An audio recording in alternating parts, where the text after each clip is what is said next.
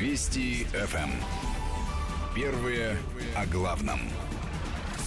Ну, а теперь нас с вами ждет загадочный э, разговор, загадочный для меня, потому что часть э, слов, э, которые появились в качестве информационного повода, я не очень понимаю, но, слава богу, есть кому разъяснить ситуацию. Сегодня вместе со мной в студии заместитель руководителя лаборатории по компьютерной криминалистике групп IB, правильно называю, да? Сергей Никитин. Сергей, здравствуйте. Здравствуйте.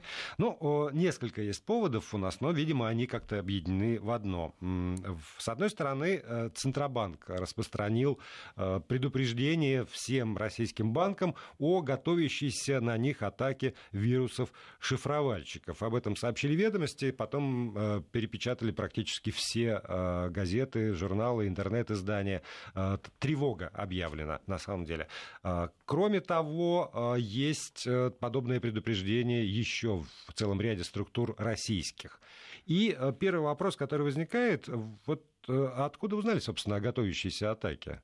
Да, на Что, самом деле... Кто-то, кто-то оповестил, э, там, объявляем войну, рыцари там, прислали, э, не знаю, послов, сдавайтесь, а то, а то что, как вот это все происходит? Не, на самом деле а, именно атаки шифровальщиков, они вообще происходят каждый день да, и вот последние атаки, которые Вона Край и Петя, да, которые прям гремели и в СМИ, были резонансные, они просто немножко отличались, потому что, грубо говоря, шифровали не только тот компьютер, на который пришел вирус, но и благодаря различным уязвимостям распространялись прямо по сетям, как черви вот из 90-х. Поэтому, грубо говоря, не только те пользователи, которые не откры... неаккуратно открыли какое-нибудь вложение почтовое, заразились, но и все компьютеры организации по сети. Поэтому был вот такой вот всплеск, резонанс, а, и это реальная проблема. Но на самом деле эти вирусы-шифровальщики, они рассылаются каждый день. Это, в общем, достаточно такая уже привычная для всех банков и платежных систем атака. А, есть прям известные адреса работников в этих банках, платежных системах. Эти адреса являются целью для рассылок. А, и на самом деле и Центральный банк, да, и там Финсерт, и другие структуры, они регулярно и оповещают о подобных угрозах банки, и даже дают определенные рекомендации. Другой момент, что, опять же, успешно успешные атаки Пети его на край показали, что многие банки и, и платежные системы, они рекомендации воспринимают как какие-то пожелания и, в общем, не выполняют их. И из-за этого пострадали. Подожди, значит, вот это вот предупреждение ЦБ, в частности, это ежедневная практика, да? Достаточно частая просто, практика. Просто вдруг СМИ обратили внимание на то, что очередной, в очередной раз такое предупреждение пошло. Совершенно верно, да. То есть это вот прямо вот регулярно такие атаки идут, и на самом деле даже когда вот были подробные обсуждения, платить или не платить вымогателям, угу. я могу сказать, что уже на самом деле почти все юрлица крупные, ну крупные компании я имею в виду, они уже совершенно точно знали, что платить не стоит, потому Толку что нет. уже все там по одному, по два раза заражались, просто не настолько масштабно. И все знали, что толку нет, потому что злоумышленники либо не расшифруют, либо пришлют некорректный код, либо сам вирус так плохо написан, что даже с корректным кодом он расшифровать ничего не может. А тогда, вот смотрите, вы сказали, что известны какие-то а, адреса сотрудников конкретных, Известны они кому? Они известны, э, ну, условно, вам, э, которые занимаются криминалистикой компьютерной, известны исключительно хакерам, известны они тому же ЦБ, который предупреждает. Почему их нельзя как-то изъять из обращения, эти адреса? Не, ну это адреса там людей, да, то есть там угу. это же стандартная практика, там какой-нибудь домен банка, да, ну и фамилия сотрудника, это его рабочая почта, он ее ведет, там, переписку, просто она живая, настоящая.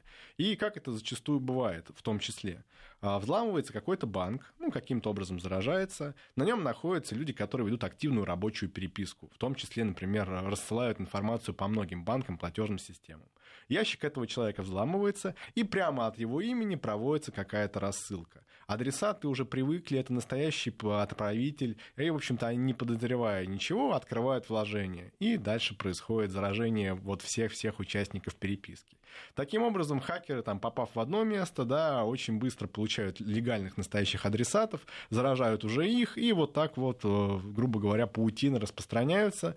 Вот. И именно поэтому э, прям активно рассылают разные письма. Сейчас это прям настоящий бич. Именно вот такой очень простой способ э, заражения через почтовые рассылки почему-то до сих пор очень эффективен. А у нас нет ответственности э, для человека, чей адрес вот таким образом используется? Нет, ну, конечно, он же не виноват, да, то, то есть это его это рабочий компьютер. Он да, даже может не видеть. Он, что, скорее всего, даже никогда не узнает о том, что... Что в, отправлен, в папке отправлены, у него появляется вот какое-то количество писем, это, эти письма не видны. Ему. Да, то есть э, рядовому сотруднику, то есть нужно понимать, что это там взламывают не информационных безопасников, да, а взламывают, наоборот, менеджеров, там, людей, которые далеки от всего этого, они могут никогда и не знать, что от их имени идет рассылка. Возможно, если они лично знакомы с кем-то, ему кто-нибудь позвонит, спросит, что-то странное мне отправил там, вот такое тоже бывало, но по факту ну, даже достаточно глупо обвинять человека в этом, потому что не он отвечает за организацию информационной безопасности в компании. А еще, вот смотрите, это действительно, если это каждый божий день происходит, ну, примерно, там, с какой-то периодичностью. Если уже есть вот эти громкие истории с Вонокрая и с Петей, это каждый раз э, какие-то цепочки э, рассылок, которые вот приходят на адрес сотрудника, такие, что их невозможно отследить, а это всегда с разных тоже там адресов. То есть вычислить э, источник опасности вообще сегодня ни, никто не может. Откуда не, это идет? Нет, почему? Есть примеры успешных расследований, да, в том числе с нашим участием. Это тоже об этом можно прям посмотреть в СМИ. А, это просто не очень быстрая работа. Она идет э, с определенным накоплением опыта, да. То есть я имею в виду, что вот какая-то группа преступная рассылает, заражает банки, взламывает, там, крадет деньги. Не, там речь идет не только про шифрование и вымогательство устройства. А через какое-то время нарабатывается вот количество этих адресов, как они действуют, какой вредонос они используют. А, и уже можно вычислять этих людей. И... Расскажите вот ну, случай какой-нибудь, там, конкре- конкретную историю такого расследования. А, ну, вот э, пример, да, была преступная группа, которая раньше, она похищала деньги у непосредственно юрлиц через систему дистанционного банковского обслуживания. То есть сейчас практически все лица, они используют ДБО, да, это клиент-банк, то есть там логин, пароль, электронная подпись, отправляете платежное поручение, ведете хозяйственную деятельность. Через какое-то время эти люди, они поняли, что ломать юрлица, у которых там 3-5 миллионов на счету, не так эффективно, а можно взламывать банки. А потом выяснилось, что у нас в России банков много, и если там топы банков, они более-менее выделяют деньги на безопасность, и там все неплохо, то есть огромное количество региональных банков, где просто прям мрак. Вот. И они обратили внимание на них и начали взламывать эти банки э, и красть деньги прямо с корреспондентского счета. А там э, в банке может быть и сотни миллионов рублей, там 300, 800, ну это вот прям угу. реальные случаи. А, и вот была задержана преступная группа, как раз которая этим занималась, да, об этом тоже СМИ оповещали. На территории нашей страны. Да, на территории нашей страны, да. Э, естественно, там деньги выводились по-разному, но в итоге все люди, они были и в регионах, и в Москве, то есть там такая разветвленная сеть. Вот. А, и люди там сейчас э, под следствием, там, ну, суда еще вроде бы не было, но это прямо вот в СМИ, это резонансно об этом говорили. То есть э, ловить этих людей можно, нужно, но это требует определенной работы, достаточно сложной. Плюс у нас достаточно слабое законодательство в плане именно компьютерных преступлений, а, и ну, есть определенные проблемы именно вот законодательного уровня. А вот, э, как правило, мне на глаза, во всяком случае, попадаются какие-нибудь истории про то, что а, полиция, там, те или иные структуры э, значит, разведывательные Соединенных Штатов Америки арестовали несчастного россиянина э, на Мальдивах, в Испании, не знаю где, где угодно его арестовали, в Индии, там еще где-то, и предоставили в США как раз по поводу того, что его обвиняют вот в преступлениях, связанных с компьютерной опасностью, назову это так. И дальше, ну, мои коллеги и очень многие наши слушатели э, начинают возмущаться, как же так, нашего взяли, увезли туда, и там вот судят по их этим по проклятым законам. Э, в этой ситуации, вот у вас, как у специалиста по э, безопасности и компьютерной криминалистике, возникает какое-то чувство солидарности с этим человеком, гражданином Российской Федерации? Или для вас он скорее вот такой доказанный преступник и должен получить по заслугам? А, на самом деле тут позиции немножко со стороны. Да? Дело в том, что я непосредственно занимаюсь как вот коммерческой деятельностью в компании, так и э, периодически бываю судебным экспертом. Да? То есть назначают прямо следствие или суд по постановлению с ответственностью уголовной именно дачу заключения по компьютерным исследованиям. А, и я очень хорошо представляю себе процесс вообще, как все это работает, а, и э, всегда стараюсь избегать выводов, пока не ознакомлюсь с материалами дела. Потому что зачастую э, и в СМИ Сначала идет официальная версия правоохранителей, потом версия от адвокатов, они кардинально отличаются. Конечно. А когда читаешь материалы дела, вообще совершенно третья версия получается. Поэтому я уверен, что какие-то из этих людей действительно были причастны к деятельности преступных групп и что-то там делали кто-то, возможно, там невиновен, да, но без настоящего изучения материалов дела, которые обычно нигде не публикуются, никто их не говорит, а, очень сложно быть там солидарным или не солидарным. Наверное, конечно, можно только позавидовать, да, тому, что спецслужбы США, они, если, в общем, человек нарушает закон, они его найдут из-под земли где угодно. Наверное, нам тоже стоило бы действовать примерно В этом так. направлении. Да, да, да, да. И еще, вот смотрите, а, если мы уйдем из этого загадочного мира компьютеров и компьютерной безопасности, там, мировой паутины, ну, в, в обычный магазин, скажем, в универсам какой-нибудь, то ни для кого не секрет, что есть э, вполне в плановых э, расходах этого магазина такой там процент на воровство, что называется. А еще на усушку и утруску в процессе транспортировки. И э, каждый раз любая организация, такая вот обычная, значит, физически присутствующая, вот там, где можно все потрогать руками, она соизмеряет затраты на охрану и, собственно, возможный ущерб от этого самого воровства. И зачастую приходят к выводу, что проще там накинуть 2 копейки в цену товара и не, э, не держать уже такую безумную службу безопасности. Ровно как делают очень многие транспортные компании э, ну, в Европе. Скажем, у нас вы заходите в метро и будет стоять бабушка в будке, и еще, значит, 3-4 э, насупленного вида мужчин, которые смотрят, кто приложил карточку, кто не приложил, а еще отдельно будет человек стоять там, с каким-нибудь металлоискателем, и есть иные совершенно там метрополитены, где вообще никто не стоит, а ходят просто иногда контролеры по вагонам. И это тоже соотнос... вот это соотношение цены качества, затрат на безопасность и эффекта, который э, дает. Э, если мы обращаемся вот в вашу область, то здесь такой подход э, правомерен – можно ли тоже соотносить вот эти вот затраты на безопасность и возможный ущерб? Потому что очень может быть, что вкладывать ну, для идеальной ситуации нужно столько, что это выйдет дороже, чем если у тебя один раз украдут, ну, хорошо, несколько миллионов рублей с твоего счета. А, на самом деле, очень хороший вопрос, да, и у нас скорее в России действует принцип «пока гром не грянет». Вот, то есть э, зачастую, пока реальный инцидент в каком-то конкретной органи... компании, организации, банке не произойдет, а, люди закрывают глаза на информационную безопасность вообще. То есть не выделяются бюджеты, не обновляются компьютеры, не обновляются операционные системы до поддерживаемых. Как мы знаем, у них есть срок там, службы, да, потом просто заплатки не выпускаются. Вот именно из-за этого пострадали от Пети на края, да, там для старых версий операционных систем и для офисного пакета у них просто больше не будет обновлений. Вам придется обновиться на новые продукты. Ну, мы про Microsoft сейчас говорим, конечно, mm-hmm. в основном. Вот. И э, очень часто просто никаких денег безопасники не э, выделяют. И очень часто, когда мы приезжаем реагировать на инцидент в банк, да, там украли несколько сотен миллионов рублей, вот, э, мы там ставим природное железо, ищем следы вирусов, собираем цифровые доказательства, чтобы построить цепочку от заражения до хищения. А после этого сотрудники служб информационной безопасности, они просто радуются, потому что теперь они знают, что денег дадут на ИБ.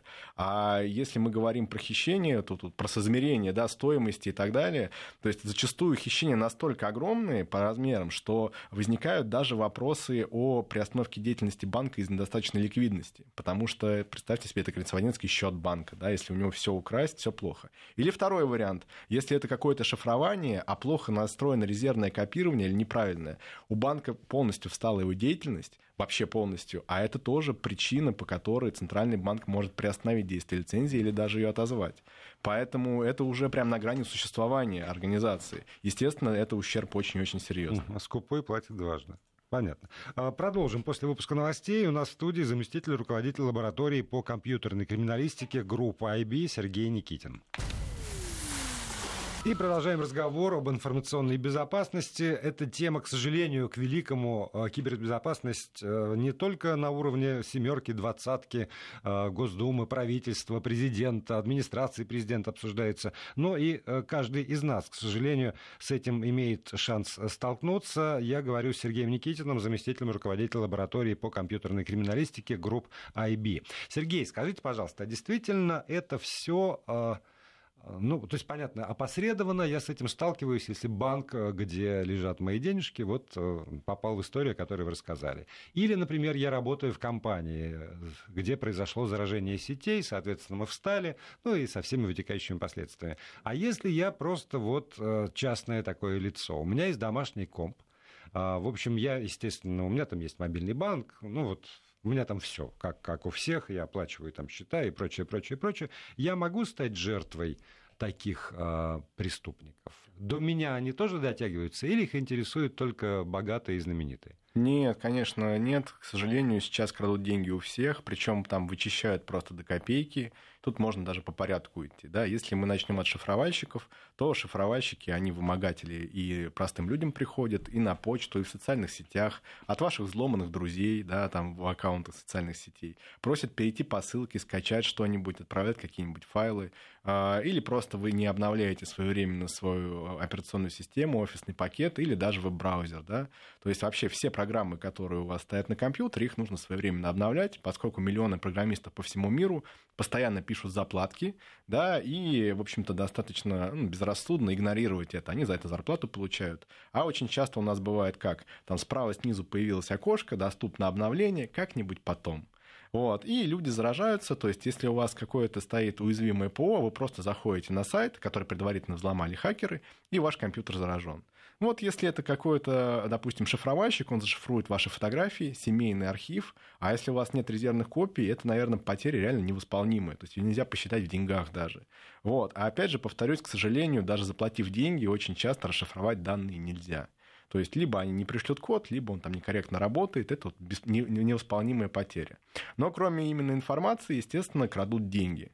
Причем у нас именно хакеры СНГ, они такие у нас более меркантильные. Это вот не Джеймсы Бонды, как на Западе, да, там э, какая-то корпоративная война, секреты. У нас вот хакеры — это организованные преступные группы, не юноши с длинными грязными волосами, а прям участники ОПГ э, с готовым обналом, которые именно интересно похищать деньги живые. И, к сожалению, опять же, из-за особенностей нашего законодательства эти деньги легко выводить. И тут начинаем. Если вы пользуетесь банкингом через компьютер, то можно заразить, поставить там так называемого банковского трояна, который будет э, у вас перехватывать логин и пароль и каким-нибудь образом выведывать у вас одноразовый пароль по СМС. Сейчас там разные варианты есть, они полностью подделывают сайт, причем вы даже переходите по сохраненной ссылке, то есть не вбиваете, там не ищете в поиске. Если ваш компьютер заражен, вы не можете быть уверены ни в чем, что вы переходите по настоящей ссылке. Э, и вам, допустим, вы заходите, у вас там платеж на 100 тысяч рублей. И написано, если вы этот платеж платеж не отправляли, введите одноразовый код из СМС, и мы его отменим. Ну, это просто такой элемент социальной инженерии, у вас выманивают этот uh-huh. код. Второй момент – мобильный банкинг. А, под операционной системой Android есть много вирусов, которые именно а, нацелены на это, и они а, позволяют перехватывать смс от вашего банка и отправить смс. И, в общем, таким образом можно похищать у вас в районе 50 тысяч рублей в день, а так как смс перехватываются, вы даже не будете знать, что у вас снимаются деньги с мобильного телефона. И они очищают вообще его до нуля. Плюс самые современные вирусы, так называемые сети зараженных смартфонов, они работают в автоматическом режиме. Это вот такой тренд начала, конца 16-го, начала 17 -го года. Что это значит? Они сами узнают ваш баланс везде, ну, во всех привязанных возможных картах и полностью его обнуляют. То есть единственное, что нужно сделать хакеру, это просто заранее подготовить реквизиты карт и там номеров телефонов, куда переводить ваши деньги. Вот, поэтому, в общем, угроза очень даже реальная для любого гражданина и пользователя ПК. И получается, что э, вот, давайте практически. Вот я человек не, не очень в этом смысле грамотный. Очень может быть, что часть наших слушателей примерно такие же, как я, а, пользователи. Если я обновляю просто а, операционную систему, ну вот действительно, там у меня на планшете приходит обновление. Я его обновил. Этого достаточно? Или я все-таки должен обновить еще и все мои приложения? там, не знаю, социальные сети вдруг тоже что-то такое пишут, что вот вышло обновление, еще какие-нибудь э, там вот иконки мои тоже вдруг появляются, есть обновление, причем я читаю, я не понимаю, зачем, потому что там что-то мы добавили еще какой-нибудь там тайский язык, а еще, конечно, решили вопросы безопасности. Я читаю только про тайский язык, думаю, ну, мне вот ехало-болело, не нужен, и не обновляю. И я не прав, да? Нет, конечно, нужно обновлять все, потому что всегда вот есть этот мелкий текст, и это неспроста все.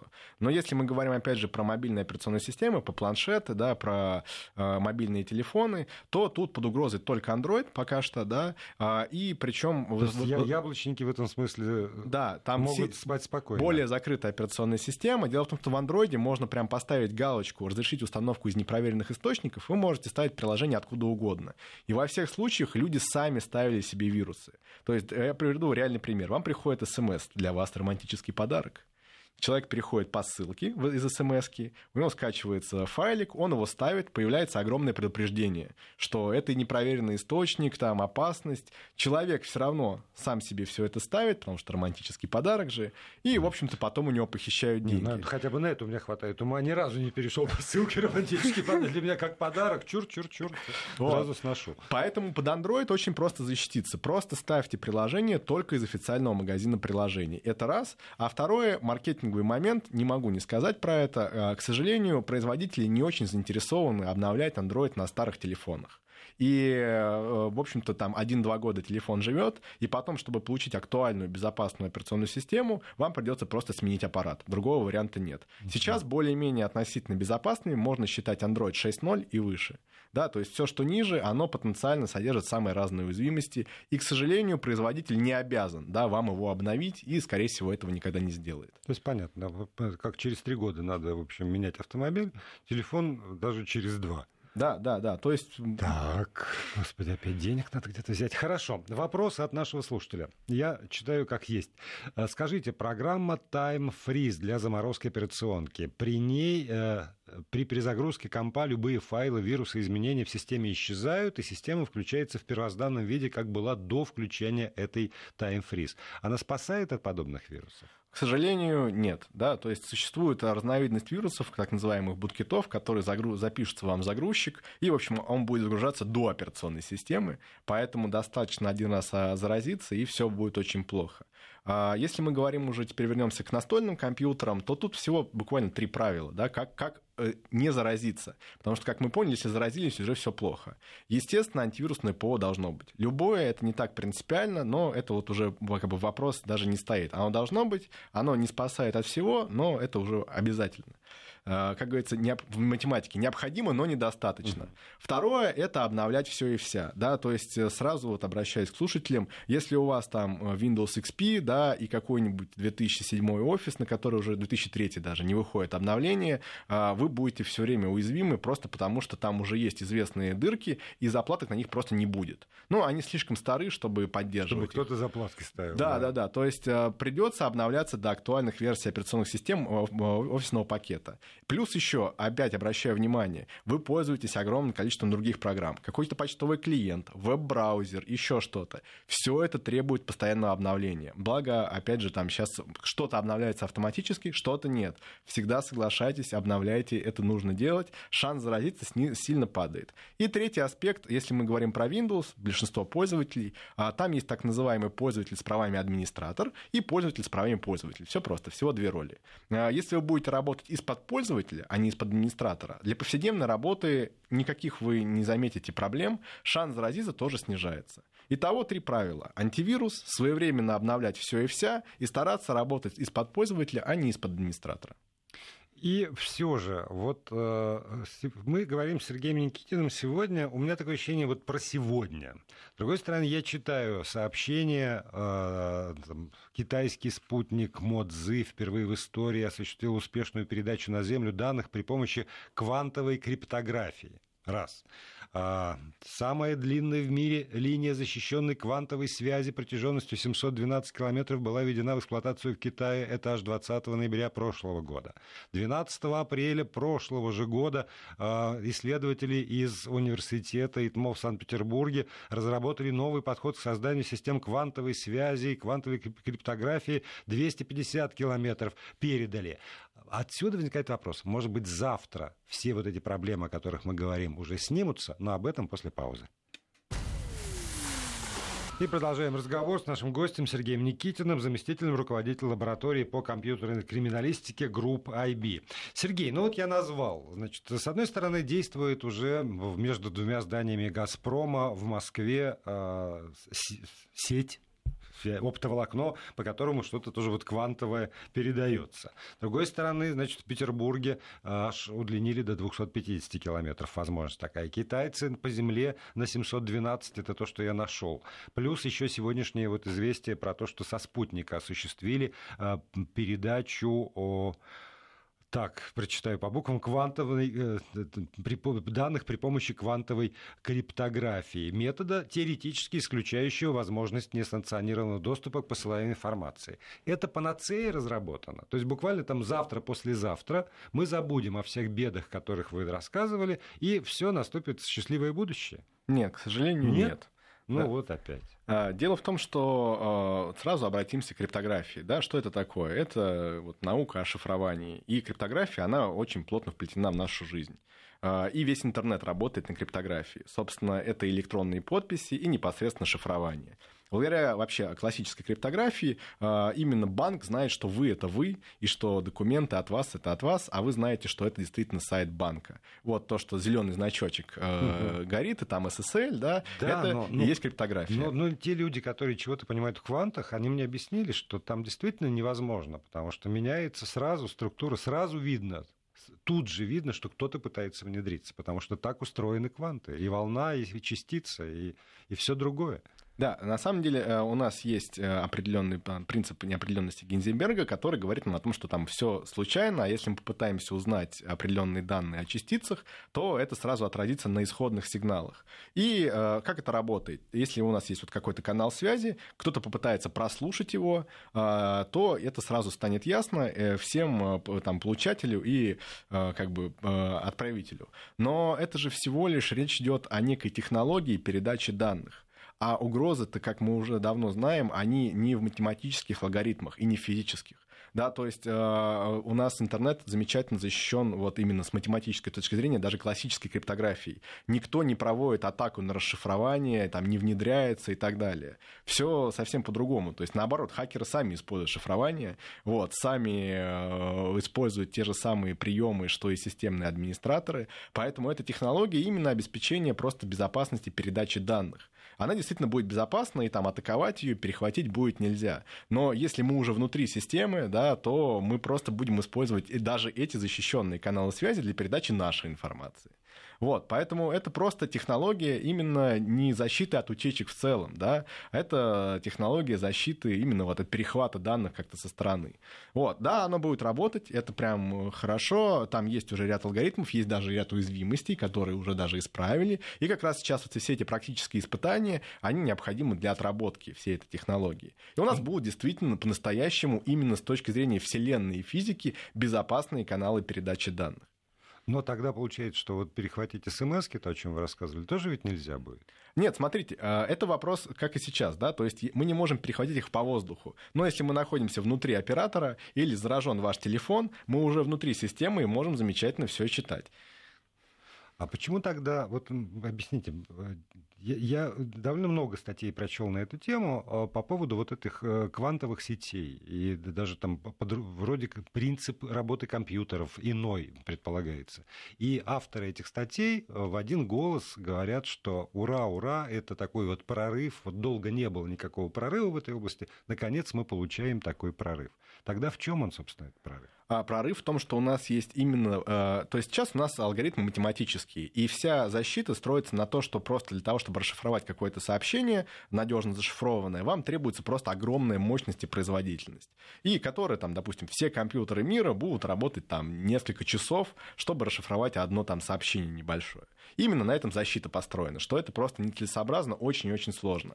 А тут защита будет построена вообще на принципах нашей Вселенной, да, о том, что... То физически, да, на физических, на физических, и о том, что просто, ну, это просто невозможно будет. Вот в чем прорыв. И второй прорыв заключается в том, что если у нас будут именно квантовые компьютеры, то мы с помощью этих компьютеров сможем классические шифры очень быстро расшифровывать. То есть вся классическая криптография, она просто пропадет. Потому что квантовый компьютер, он может решать эти проблемы, например, там, разложить на множители, да, как это работает сейчас, очень быстро, совсем по-другому, а не как классические компьютеры. Это тоже второй прорыв. Соответственно, как только у нас будут квантовые компьютеры, нам потребуется уже квантовая криптография потому что обыкновенная перестанет работать. Но, еще раз говорю, это именно технологии передачи данных, там, их взаимодействия и так далее. А уже сейчас на сами каналы связи очень мало кто проводит атаки, потому что сейчас криптография, она надежная, и это слишком сложно, и это на самом деле заметно. Вы обратите внимание, как сейчас все переживают из-за анимайзеров, вот этих VPN, да. которые все шифруют. И даже ФБР переживает по поводу того, что они там с айфона не могут данные зашифрованные получить. То есть мы уже понимаем, что классическая криптография, она работает. Вот. Ну, тут потребуется квантовая. И последний тогда вопрос. Вы неоднократно сегодня в, в ходе нашего разговора говорили о несовершенстве нашего законодательства, из-за которого вот, можно увести деньги быстро, из-за которого сложно там, найти и наказать преступника. А, хотя бы вот, там, в двух словах, в 2-3 минуты, а в чем, с вашей точки зрения, специалисту надо изменить тогда это законодательство? А, дело в том, что у нас сейчас вот а, там всего три статьи есть, одна из которых не работает. Это 28 глава Уголовного кодекса, и она говорит там о создании вирусов и несанкционированном доступе. Это прямо если совсем доступными словами. К сожалению, компьютерные преступления, они сильно изменились, и теперь это уже не само преступление, а некий инструмент, потому что само преступление, там, украсть деньги, еще что-то делать. А, вот именно там по мошенничеству есть определенные подвижки, но, допустим, у нас нет отдельной статьи за DDoS, да, когда у вас блокируют сайт, нет отдельной статьи за спам.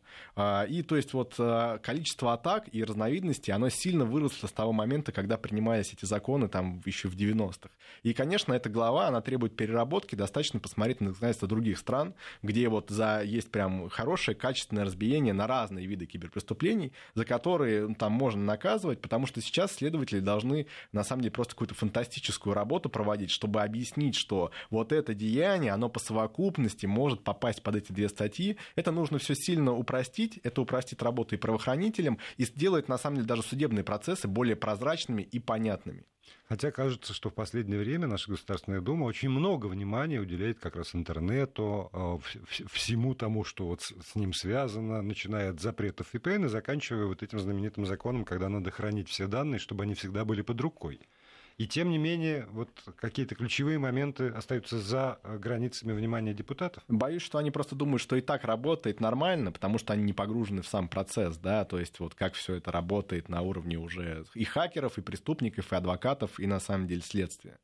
А таких компаний, ну, вот, вот типа вашей, группа IB, их сегодня в стране достаточно для того, чтобы обеспечивать э, вот этот объем работы, который делаете вы, и расследование, и экспертизу, и защиту. Я даже возьму более общее. Вообще специалистов по информационной безопасности очень не хватает на рынке, особенно качественных. В целом, не только по расследованию, но и в банке, и вообще везде.